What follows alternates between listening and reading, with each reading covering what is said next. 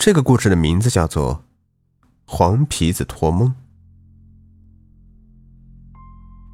这件事发生在我家邻居身上，是件挺诡异的事。我叫李成博，家住在一个淳朴的乡村，这里时常有一些灵异古怪的事情发生。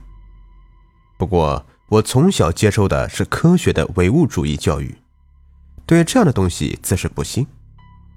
可直到邻居家发生了一件事，并且闹得沸沸扬扬，我才开始重新审视自己的世界观。这个世界上，难道真的有鬼吗？邻居范大哥人很好，可天生长了一张比较困难的脸。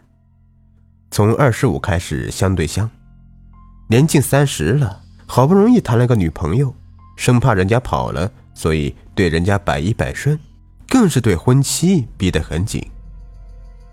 而范大哥的母亲李婶，对自己这个准儿媳妇却不是很满意，总是挑这个挑那个，说对方太懒，活也不会做什么的。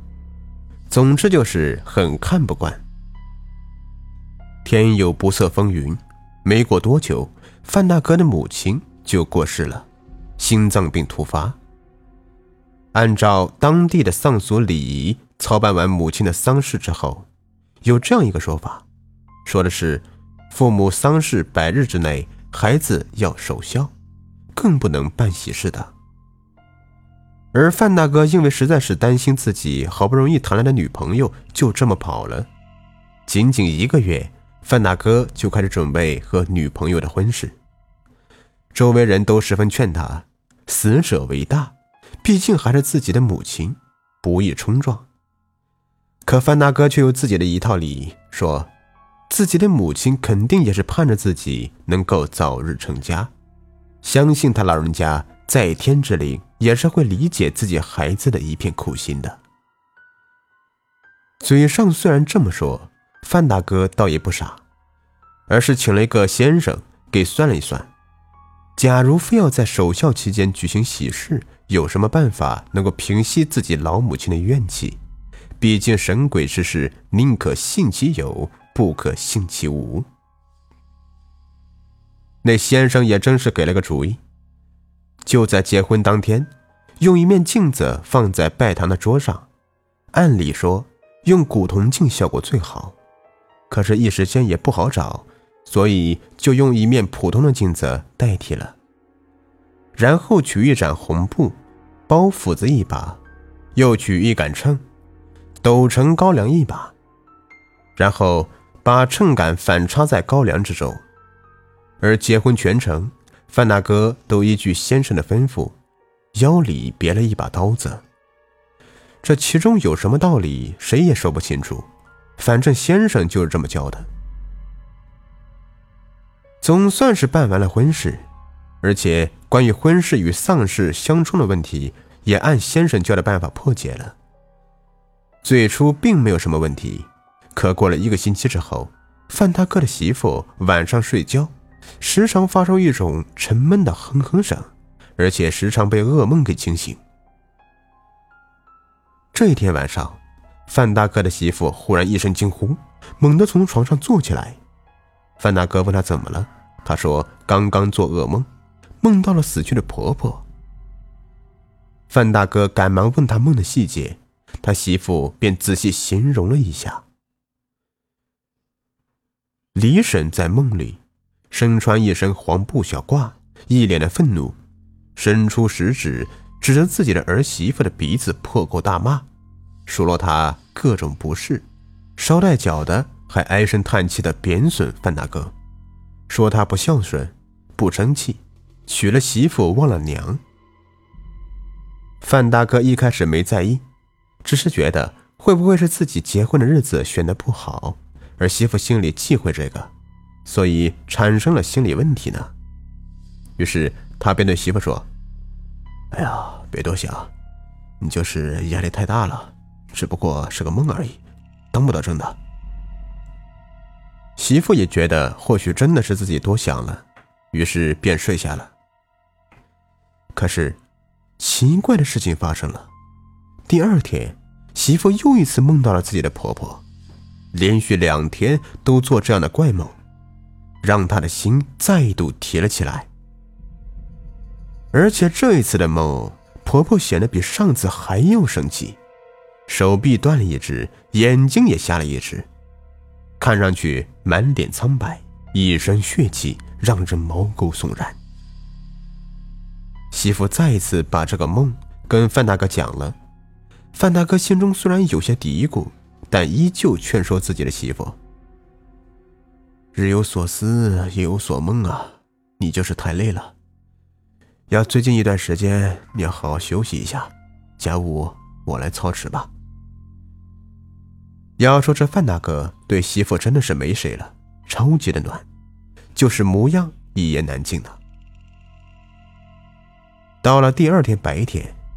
媳妇因为晚上一直没睡好觉，所以在家补觉，而范大哥自己一个人到母亲的坟上，一边烧纸一边念叨着：“这儿媳虽不是您生前满意的，可总算是能够看得起您儿子呀。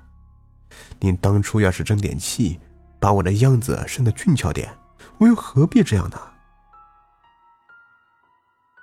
总之就是一边烧纸说好话，一边又说了一点。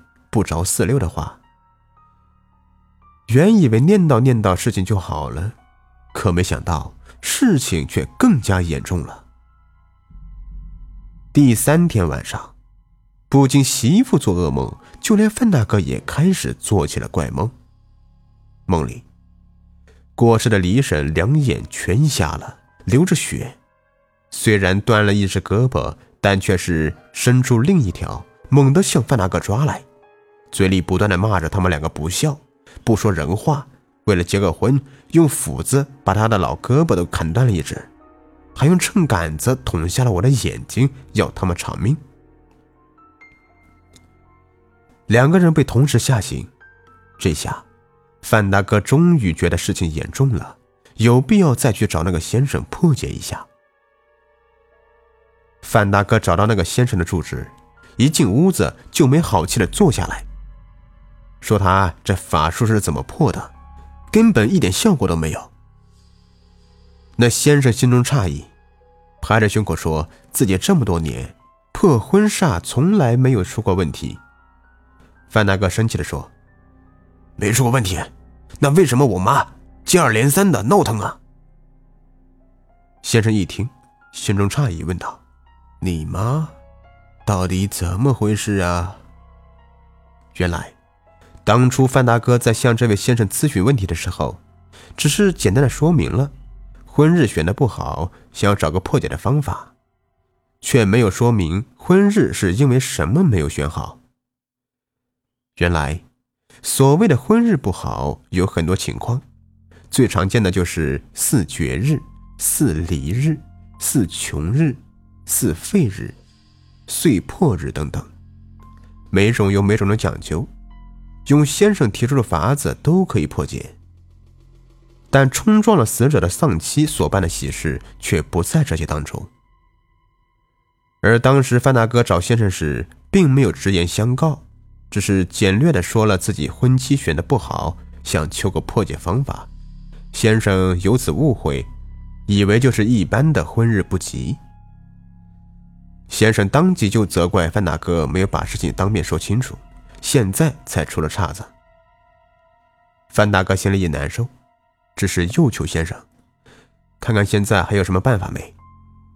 先生看范大哥态度不错，而且自己本事又这么高超，也不想因为这个事情坏了名声，索性好事做到底，当场就让范大哥领他去母亲的坟前相看一下。到了坟前，先生举着罗盘查看了一下。脸色变得很难看，对范大哥说：“坟前煞气很重，这里面肯定不只有鬼魂的怨气，还有野仙作怪。”果然，在母亲的坟地附近发现了一个黄皮子洞，里面跳出来一只黄皮子，瞎了一只眼，断了一条前肢。范大哥心中疑惑，不知道这里面有什么蹊跷。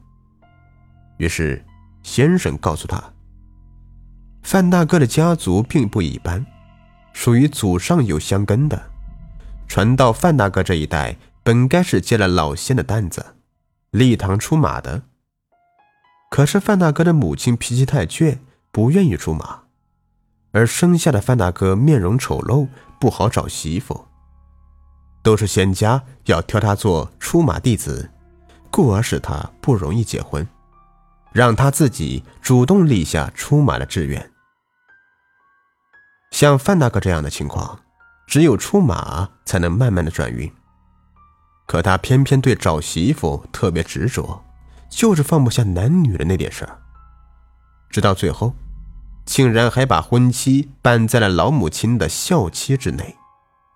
原本母亲是不会和儿子计较这个的，他心里清楚，儿子这辈子最大的愿望就是能够讨个老婆过安生日子。而儿子结婚，他心眼里高兴，可架不住惹怒了自己家里那一堂子仙家，在婚礼上。范大哥用法术手持刀，用秤杆子插斗，把仙家的胳膊断了，眼睛也戳瞎了。一直给他们两口子托梦的，恰恰就是家里那堂子黄仙，化作老母亲的样子。范大哥听完整桩事情，心里气急了，忙问该怎么办。那先生叹一口气说：“啊。”事到如今，我也没有办法了。我把原来收你的钱也退给你吧。仙家有仙家的规矩，我也不好插手。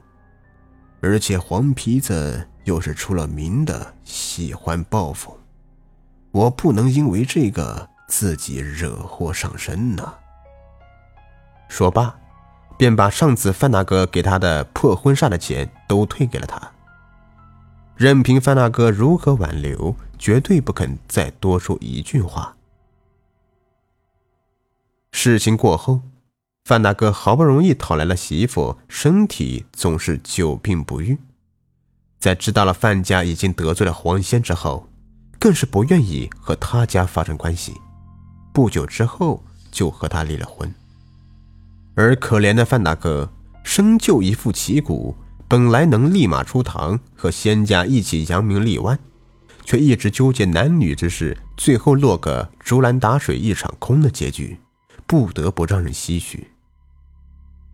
有时候，正所谓人的命天注定，只能顺应，不能强求。强扭的瓜不甜呐。好了，这故事就说完了。如果您喜欢的话，别忘了订阅、收藏和关注我。感谢你们的收听。